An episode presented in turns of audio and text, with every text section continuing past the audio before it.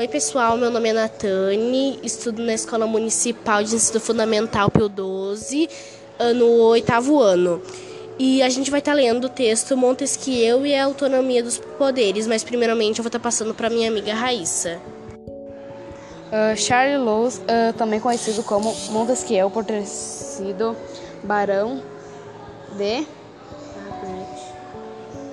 é, Montesquieu, Montesquieu, não sei o que, foi um filósofo, político e escritor francês. Ele nasceu em 18 de janeiro de 1679 e morreu em 10 de fevereiro de 1755, com 66 anos. Montesquieu ficou conhecido por suas ideias e sua principal delas foi sua teoria da separação dos poderes. Essa teoria se baseia na ideia que quando as pessoas têm poder, elas na maioria das vezes abusam dele. Então tinham que evitar que o poder fosse só para as mãos de uma pessoa.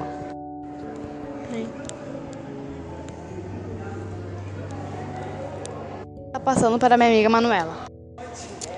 É uma das suas frases mais famosas e a corrupção dos governantes quase sempre começa com a corrupção dos seus princípios.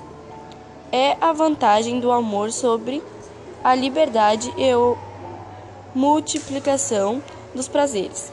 Entre os, a separação de poderes de Montesquieu, que se baseia nos estados ocidentais modernos, afirma a distin distinção dos três poderes, que são executivos, legislativos e judiciário. E agora eu vou passar para minha amiga Natânia.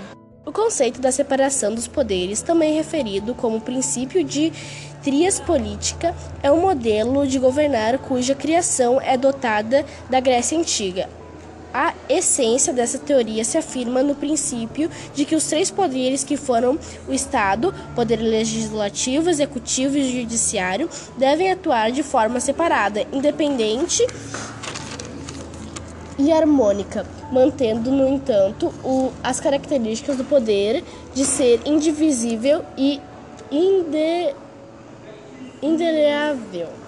Ob, o objetivo dessa separação é evitar que o poder se concentrava-se na mão do rei.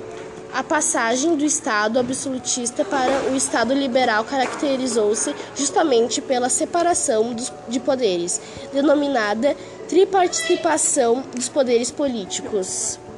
E obrigado pela sua atenção até aqui. Se gostou, deixa like. E deixe comentários apoiando a gente e como melhorar.